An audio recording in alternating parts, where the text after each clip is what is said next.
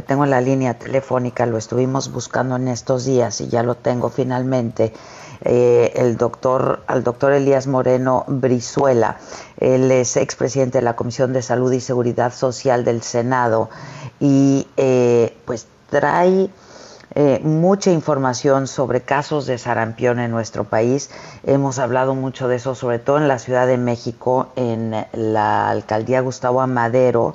Se concentran cuatro de cada diez casos de sarampión. Y eh, pues doctor, tú tienes mucha información al respecto. Nos conocimos eh, hace algunos años. ¿Cómo estás, doctor? Elías Miguel Moreno Brizuela, ¿cómo te va? Muy bien, Adela, te saludo con muchísimo afecto a ti y a todo el, enorme auditorio que escucha este programa. Igualmente, doctor, y gracias por atendernos. Oye, eh, pues este asunto de eh, del sarampión, ahora que hay un, reporte de, eh, pues un, un, esto es un rebrote de sarampión en nuestro país. ¿De qué se trata, doctor? Qué, buena pregunta, Adela, porque en efecto, ahorita todos los reflectores apuntan hacia el COVID-19 y se han dejado de lado muchos problemas sanitarios que existen. Eh, yo sostengo que realmente hay un verdadero desabasto en el sistema de salud en este momento en nuestro país, en todos los sentidos, desabasto médico, desabasto de vacunas. Y el ejemplo más específico es que desde tenía 25 años que no había un caso de sarampión en México. Estaba erradicado, ¿no? Sí, estaba Desde 1995 estaba totalmente erradicado el sarampión y el 22 de febrero de este año se reportan los dos primeros casos en menores de edad. E, esto, como bien lo decías, en Gustavo Amadero, en Álvaro Obregón, se han venido incrementando estos casos día tras día hasta llegar en dos meses a 150 casos reportados y aceptados por la Dirección General de Epidemiología de la Secretaría de Salud. Esto hasta el día 17 de abril, tengo el corte hasta el 17 de abril, pero eh, creemos por algunos registros y por algunas llamadas que he hecho con médicos, yo soy médico de profesión, soy cardiólogo, y me he comunicado con médicos de Veracruz, de San Luis, de Tabasco, y me dicen que hay casos ya reportados allá en aquellas entidades que aún no aparecen en el reporte epidemiológico. Ahora, este, pues 150 casos que reportan que un porcentaje importante de estos casos no recibió vacuna. Doctor, ¿es así?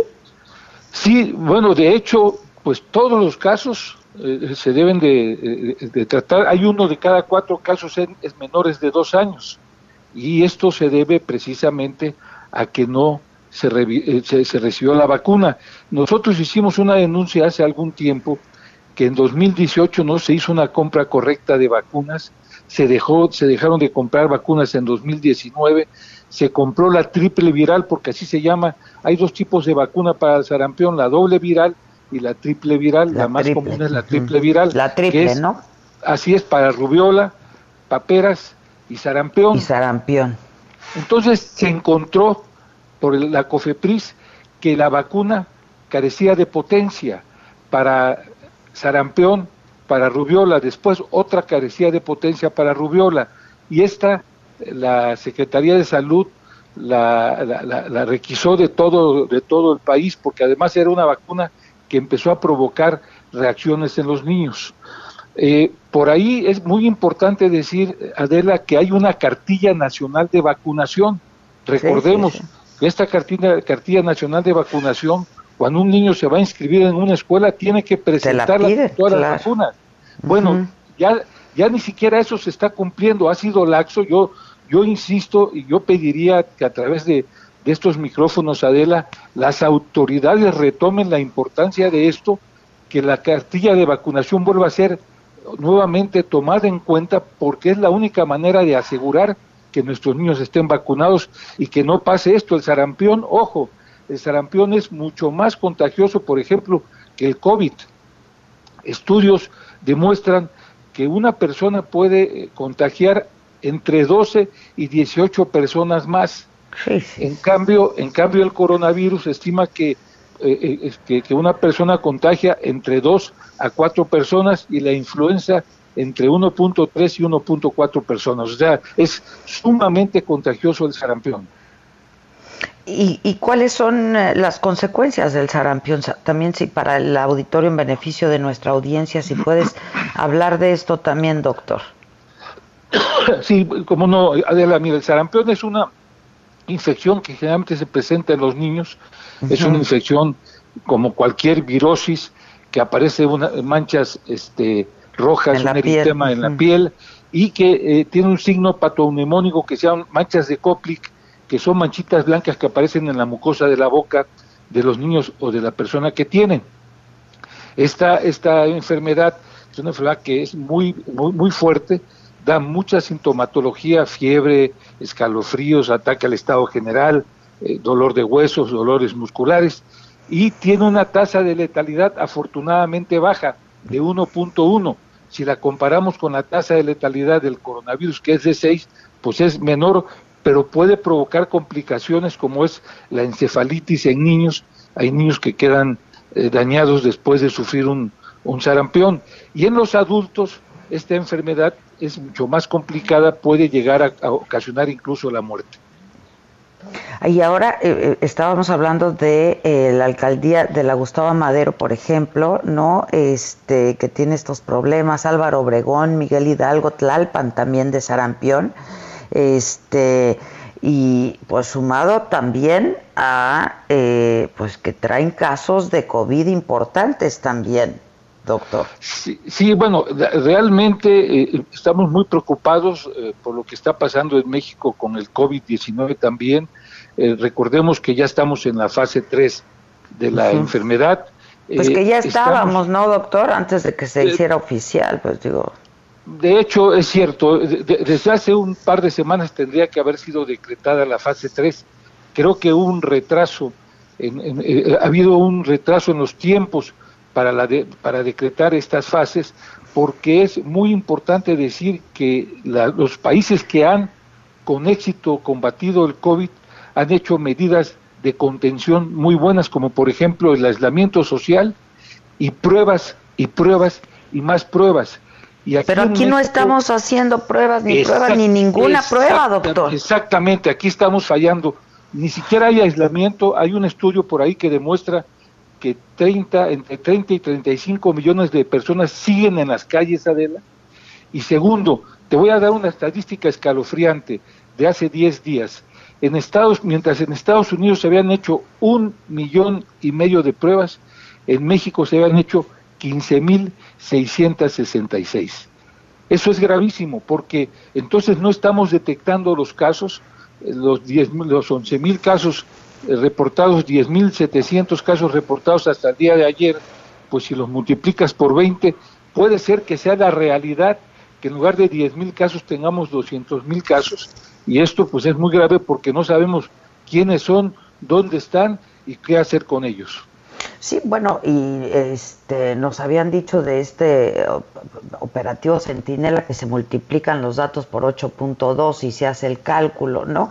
Este, pero en realidad hay otra epidemiólogos es hasta por 20, ¿eh? Hasta por 20. Imagínate, doctor. Y hay otra tabla que es escalofriante, que yo he estado comentando también en, en, días recientes con el auditorio, en donde justamente hablan de esto a lo que tú haces referencia. Este, México es el país que menos pruebas está realizando por millón de habitantes. Cuando, te, te, repito, cuando en México se habían hecho 15.666, en Alemania se habían hecho un millón, en Chile, que es un país mucho más chico, se habían hecho 60 mil pruebas. Es decir, los países que han enfrentado con éxito, que han contenido el COVID, han hecho muchísimas pruebas y de esa manera han logrado seguir, detectar y mandar a los hoteles de cuarentena a los, a los pacientes y de esta manera han podido controlar la, la a Ver, doctor, tú fuiste Tú fuiste secretario de Protección Civil con Marcelo Ebrard cuando fue jefe de gobierno aquí en la Ciudad de México. A mí, ayúdame a entender esto. ¿Por qué no están haciendo pruebas? ¿Porque no hay pruebas? ¿Porque no compraron? ¿Porque no hay en... ¿Qué pasa? ¿O porque simplemente no quieren hacer pruebas? Mira, no lo entiendo. Yo creo que, tienen temor a enfrentar una, una realidad, eh, tienen temor a decir que hay demasiados casos y que pueda haber una crisis mucho mayor, pero la manera de enfrentar, la mejor manera de enfrentar es haciendo pruebas. Yo te voy a poner un ejemplo y, no me gusta ser agorero de desastres, pero me preocupa mucho, por ejemplo, lo que está pasando en Japón y en Singapur. En Japón y en Singapur lograron contener muy bien la, la, pandemia. En unas cuantas semanas, haciendo aislamiento social y haciendo muchas pruebas, lograron contenerla.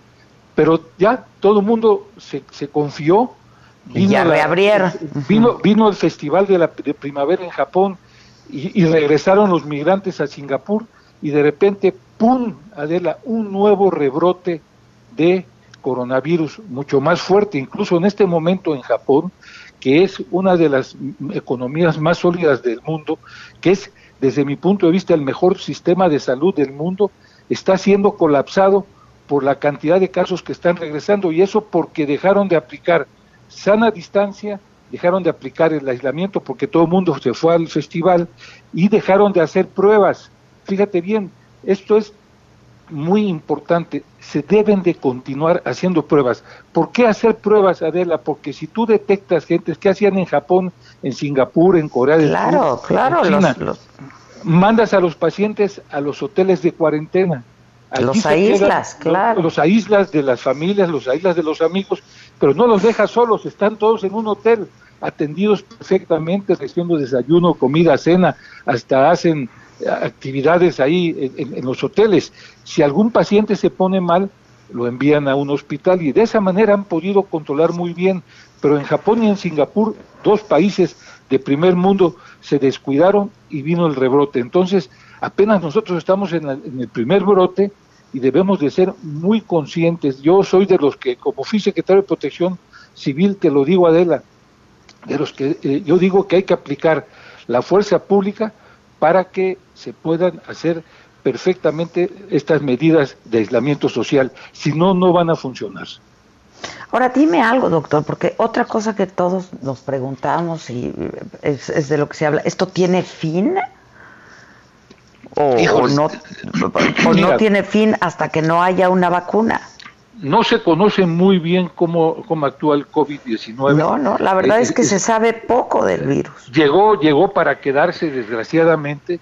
Según algunos especialistas, infectólogos y virólogos, dicen que solamente deja inmunidad por tres meses, es decir, te da... ¿Nada más? Y a, sí, y a los tres meses puede volver a darte. Algunos dicen que no, que es una inmunidad estacional como la influenza. Si es como la influenza, que parece que es lo que ojalá sea además así, entonces, con una vacuna, tú quedarías protegido durante todo el año. Todo el año. Tienes que volverte a poner otra vacuna al siguiente año cuando se acercaran las fechas donde hay frío, porque el virus vive mucho mejor en el frío y en, la humedad. Entonces, eh, pero va a tardar todavía eh, entre 12 y 18 meses, es lo que se calcula, para que surja una nueva vacuna. Entonces, eh, esto de pensar que, bueno, ya en mayo si es que se cumple la fecha de mayo, en mayo ya salimos de la, del COVID y otra vez a la vida normal, no Adela, no es así, hay que ser muy cautos, hay que ver qué es lo que pasa porque ya te repito, ya sucedió en dos países, en dos grandes países, Japón y Singapur, que ya hubo un nuevo brote de coronavirus. Bueno, a ver, nos habían dado la fecha del 19 de abril, ¿te acuerdas? El presidente decía que el 19 de abril ya esto ya Mira, esto ha sido, desde mi punto de vista, uno de los graves errores de la actual administración. Creo que el, subsecretario de Salud, Hugo López Gatel, en funciones de secretario, no, le está diciendo, no le está diciendo la verdad al presidente. En efecto, el 26 de marzo fue la fecha en donde el presidente dijo, el 19 de abril se acaba la cuarentena. Y le dijo, ¿verdad, Hugo? Y entonces dijo, sí, presidente, más o menos. Más o menos, Así dijo, así dijo. Bueno, han dado fechas que el 30 de abril, después dijeron que en junio, dijeron que posiblemente hasta agosto, y la última fecha que acaban de dar es el 30 de mayo. Pero ojo, Adela, acaba de, mandar un decreto el presidente Andrés Manuel López Obrador, y según este decreto, dice que van a regresar a trabajar este los que los burócratas del gobierno federal van a regresar a, regresar a trabajar el primero de agosto. Entonces, ya me llamó mucho la atención, si están diciendo agosto, entonces va a ser en mayo, va a ser en agosto. Esto es muy malo porque es como la, fábula del lobo y del pastorcito. Ahí viene, ahí viene. Ahí viene, ahí viene. y cuando vino ya nadie le creyó. Entonces por eso yo creo que la gente no está siguiendo al pie de la letra las indicaciones porque no creen. Y hay estados en donde dicen, ¿saben qué? Como en Jalisco, cárcel al que salga a la calle y al que no use cubrebocas.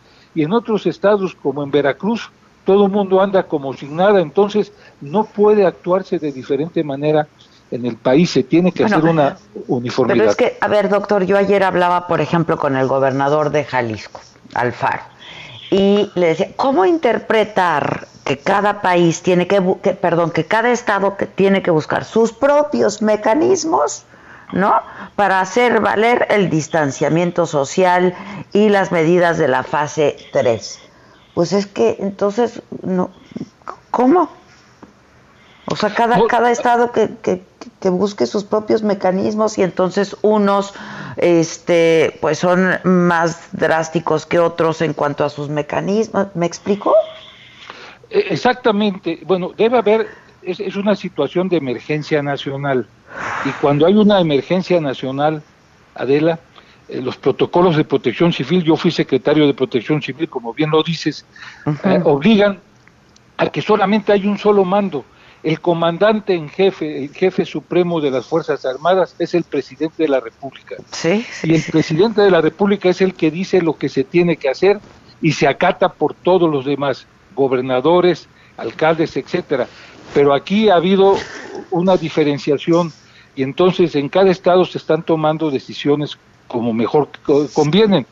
Tú dices el estado de Jalisco, el gobernador decretó prácticamente un estado de excepción ya, eh, este, obligando al aislamiento social y obligando a que la gente use cubrebocas. Yo creo que así debería de ser para todo el país necesitamos enfrentar esta fase 3 de la manera más enérgica posible porque esto va a permitirnos aplanar la curva y evitar que sigan presentándose muchos casos que no sabemos cuándo van a, terminar porque esto va en ascenso. Y es de una irresponsabilidad enorme, digo, ahora sí que, como dice el presidente, con todo respeto, estar dando fechas, ¿no? Porque lo que estamos viendo es que esto pues se complica cada vez más y luego este pues también dicen que eh, el número de contagios y el número de este de defunciones en México es por mucho menor al de otros países, ¿sabes? Este, pero bueno, pues el número de contagios también es pues porque no se hacen pruebas. Bueno, primero porque no se hacen pruebas y segundo es importante también hacer notar algo, este, Adela eh, han aumentado de manera exponencial los, las muertes por lo que se llama neumonía atípica. Atípica, claro. Como, como médico te digo lo que eso significa cuando alguien muere por un padecimiento que no está muy seguro, no, estamos muy seguros, se le conoce como idiopático o atípico. en, este, en, este, en este caso puede que haya habido muchas muertes por neumonía, por coronavirus, pero como no se hicieron las pruebas, pues no lo pueden, claro, no, lo, documentan. y, se, y, se, diagnostica como muerte por neumonía atípica. Entonces, si sumáramos las, las defunciones por neumonía atípica con las de COVID, pues quién sabe qué número, de qué número estaríamos hablando, ¿no? Exactamente, pues hay un subregistro en estos casos y muchos médicos estaban enojados porque dicen, a ver, nos hacen tratar a un paciente este, no le hacen la prueba o la prueba la hacen y la mandan a México, porque esa es otra. Los estados no tienen para hacer pruebas, tienen que mandarlas al INDRE, que es eh, el instituto donde se realizan las pruebas, eh, y en lo que va y viene el resultado, pues imagínate, pueden pasar un par de días y el médico que atendía a este paciente por una neumonía de otro tipo, pues no, e, era un COVID y el médico se contagió por no haber eh, eh, utilizado las medidas preventivas suficientes. Déjame hacerte un par de preguntas más antes de que me tenga que, ir a una pausa. Este, Con mucho gusto. Eh, no hay vacuna, no hay tratamiento. Sin embargo, una vez que ya está un, un paciente en el hospital, pues recibe algún tratamiento. ¿Sabemos qué tipo de protocolos se están aplicando en nuestro país, o médicos o no? Mira, hay muchos tratamientos, eh, eh, en algunos lugares se están dando antivirales, hay un tratamiento que dicen que está funcionando muy bien. Eh, yo he leído en China, en España, en Italia, en Japón, se ha utilizado la, quinina, la, hidroxiquinina, que es un medicamento que se utiliza para la, la malaria. La malaria, sí. Exacto, porque aparentemente evita que el virus penetre a la célula, porque incluso hay teorías que muestran que el virus no entra y daña el alveolo pulmonar, sino el virus lo que hace es se une a la hemoglobina de la sangre. Y entonces al unirse a la hemoglobina de la sangre disminuye la cantidad de hemoglobina que es la que capta oxígeno y esto se llama hipoxia. Y entonces la falta de aire no es por un daño pulmonar sino por un problema en la sangre. Yo estaba leyendo un artículo súper interesante eh, del New York Times sobre eso, que si quieres te lo comparto en un rato, no sé si ya lo leíste, donde incluso se habla de la no necesidad de intubar a un paciente. Un médico estaba diciendo, yo he intubado pacientes en, a lo largo de toda mi carrera profesional cuando están inconscientes y ahora los estamos intubando cuando tienen el celular en la mano. Así es. Sí, porque la, enfermedad tiene dos fases, la fase infecciosa y la fase inflamatoria. En la fase inflamatoria es cuando viene la necesidad de intubar. De intubarlos. Es cierto, lo que están tratando es dar, dar este, este medicamento para la malaria, dar un antiviral y dar un antibiótico que es la citromicina. Es lo que se ha estado dando en muchos este, países, eh, creo que es lo que se está haciendo también aquí en, en México, y ya los pacientes que se ponen peor, como tú dices, pues son los que se valora si se les aplica, eh, si se les conecta a un, ventilador. O sea, a un ventilador o no. Y esto algunos dicen que no es necesario porque el daño no está en el pulmón precisamente, sino el daño está en la sangre. Exactamente. es, es, que se sabe poco de, de este. muy este poco todavía. Muy poco, es Todavía. Este, doctor, y lo de lo del sarampión, ¿a qué eh, lo atribuimos? Porque ese, ese, es otro asunto que es importante. Este, a que pues no estaban defectuosas las vacunas o a que hay desabasto de vacunas o a qué demonios lo atribuyen? Hay que atribuirlo directamente a lo que es. Hay una negligencia, no se adquirieron las vacunas en tiempo informa, no solamente las de sarampión, ¿eh? Muchas otras vacunas no se han adquirido, por ejemplo, no se adquirieron pruebas para papiloma humano, que es el, detectar el virus del papiloma humano en las mujeres se puede evitar que padezcan cáncer. Este, Incluso hay un dato que poca gente y pocos medios hicieron notar. E, este año 2019 no se llevó a cabo la Semana Nacional de Vacunación, un hecho gravísimo porque no tenían vacunas y en su lugar se hizo una jornada de salud cada año, el mes de noviembre, se hace la Semana Nacional de Vacunación. Investiga de la, no se hizo la Semana Nacional de Vacunación. Es decir, hay un desabasto de medicamentos, hay un desabasto de vacunas. El héroe de la película, que es el doctor Hugo López Gatel, que es el subsecretario de Prevención y Promoción, su subsecretaría es la que ha estado fallando en todo esto. Hay que decirlo con todas sus letras. Hijos, qué barbaridad, qué barbaridad. Este, pero ahí están las, en las portadas, en los periódicos, en los espectaculares como, como rockstar. Oye, este doctor, eh, estamos conversando con el doctor Elías Moreno Brizuela, él eh, es expresidente de la Comisión de Salud y Seguridad Social del Senado, eh, fue director de protección civil en la Ciudad de México, en la administración de Marcelo Ebrard. ¿Sigues en contacto con Marcelo Ebrard de alguna manera? Bueno, eh, tenemos una, una amistad, tengo tiempo de no verlo, él está mm. su, eh, eh, este, atendiendo como canciller, pues una responsabilidad enorme, y yo, Adela, está, estoy en la construcción de un partido político que se llama precisamente Frente por la Cuarta Transformación, entonces cada uno ha seguido por su, por su vía, pero tenemos una buena amistad. Porque él está coordinando este esfuerzo ahora, ¿no? También. Eso es lo que salió en las noticias que Marcelo iba a estar al frente, que lo cual me parece una gran decisión porque conozco la gran capacidad que tiene pues. Marcelo Racasaubón. Digo, nada más te voy a recordar algo. Cuando nos pegó la influenza H1N1, yo era secretario de Protección Civil de la Ciudad de México, Marcelo Obrador era el jefe de gobierno. En cuatro semanas controlamos la fase 1, 2 y 3 México fue el país, el primer país donde pegó la, la, sí, claro, aquí fue el caso cero, sí, claro. Aquí fue el caso cero, fueron 60 millones, ahorita son 2 millones y medio de COVID en el mundo. En aquel entonces fueron 60 millones y hubo 575 mil muertos. En México fueron 71 mil casos y hubo 1.772 muertos. Y yo te voy a decir algo, a la semana habíamos repartido ya 6 millones de cubrebocas en toda la ciudad, habíamos repartido 6 millones de gel de alcohol para y, y, cerramos, que incluso en aquel entonces era una decisión inédita, cerramos todos los complicada. mercantiles, porque la gente no lo entendía. Pero acuérdate tú también, doctor, que ahora con esta, con, con, con, con, esta crisis sanitaria han dicho que se actuó de manera irresponsable y que fue, se adelantaron y etcétera, etcétera, aquello, ¿no? Pues más vale pecar de, de, precaución. Mira, lo que pasa es que hay que seguir exactamente las fases. Tú no puedes aplicar medidas de la fase 3 en la fase 1. Sí, sí me explico. Si tú cierras establecimientos en la fase 1, va a ser poco el daño que le vas a hacer al virus y en cambio va a ser enorme el daño que le vas a hacer a la economía.